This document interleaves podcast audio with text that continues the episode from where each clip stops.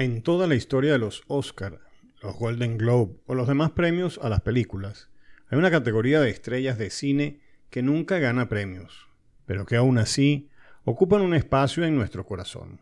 Estamos hablando de los perros, los actores caninos que a menudo son el corazón y el alma de una película. A lo largo de la historia del cine, las historias de perros heroicos, adorables cachorros y el vínculo entre humanos y perros han ganado elogios de la crítica y los corazones de los cinéfilos. Recordemos algunos de los actores caninos reales detrás de estos personajes.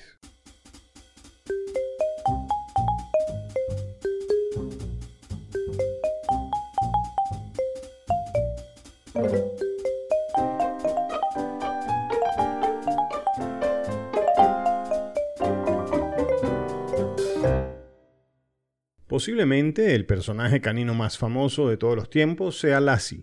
Era una perrita Ralph Colley que apareció en una serie de cuentos, programas de televisión y películas desde 1943 hasta el 2006.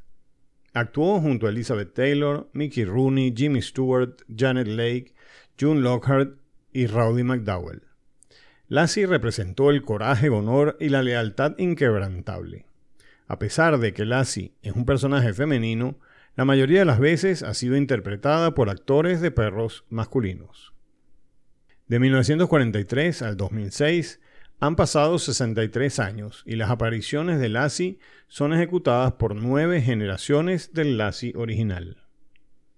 Rintintín fue un pastor alemán que apareció en una serie de películas de las aventuras de Rintintín a partir de 1923 el cabo Lee Duncan del Servicio Aéreo del Ejército de Estados Unidos rescató a Rintintín mientras estaba estacionado en Francia en 1918. Duncan intentó encontrar trabajo cinematográfico para su nueva mascota después de descubrir que el cachorro podía saltar grandes alturas. La gran oportunidad de Rinty llegó con Where the North Begins y protagonizó 24 largometrajes más. En 1929 fue nominado para un Oscar al mejor actor, pero luego fue retirado de la competencia ya que se hizo evidente que terminaría ganando. Oogie fue un Parson Russell Terrier que se hizo famoso por sus actuaciones en Agua para Elefantes y la película muda El Artista. Fue en ese papel que llamó la atención de los medios de comunicación y algunos críticos lo describieron como robando el show en todas las escenas. Durante la década de los 30, se hizo popular la serie de películas The Little Rascals, o La Pandillita. Un personaje principal era el perro Pete, interpretado por un American Stratosphere Terrier llamado Pal. Su característica más distintiva era el anillo alrededor de su ojo derecho, una marca con la que nació Pal y se incorporó al programa. Cuando Pal murió en 1930, su reemplazo fue su propio hijo llamado Peter, y todos los perros actores posteriores después de Pal se les dibujó el círculo alrededor del ojo derecho con maquillaje.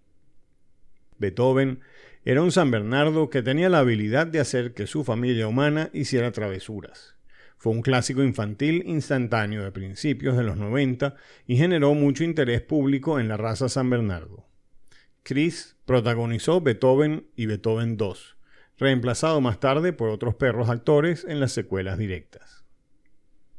Comet era considerado el mejor miembro del clan de la familia Tanner en la serie de televisión Full House. Tenía la habilidad de robar el show de las escenas con su ritmo cómico. En el momento en que se emitió la serie por primera vez, Buddy, el perro actor que interpretó a Comet, estaba en camino hacia el estrellato. Su carrera culminó con la película Airbud en 1997, en la cual sabía jugar básquetbol, béisbol, fútbol y hockey. No todo es tierno en las películas de actores caninos.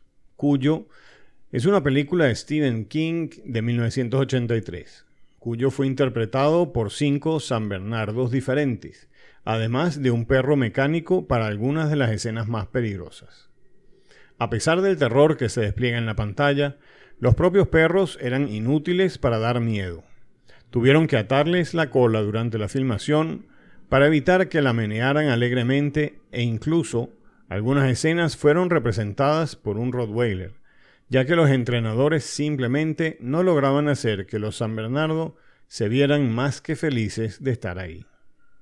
Cerrando el tema de la actuación, recordemos Marley y yo, de 2008, que relata la historia de una pareja primeriza en la crianza de perros. Lo que experimentan se relaciona casi exactamente con lo que la mayoría de los padres de perros atraviesan en los primeros años. Debido al hecho de que la película abarca 14 años, se utilizaron 22 labradores amarillos durante el rodaje.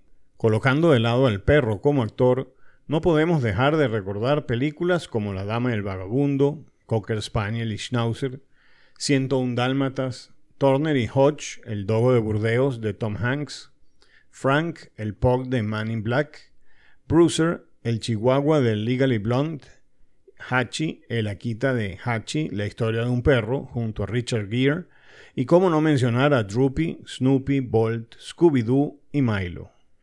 Soy Miguel Ossers y esta fue la cápsula de la semana.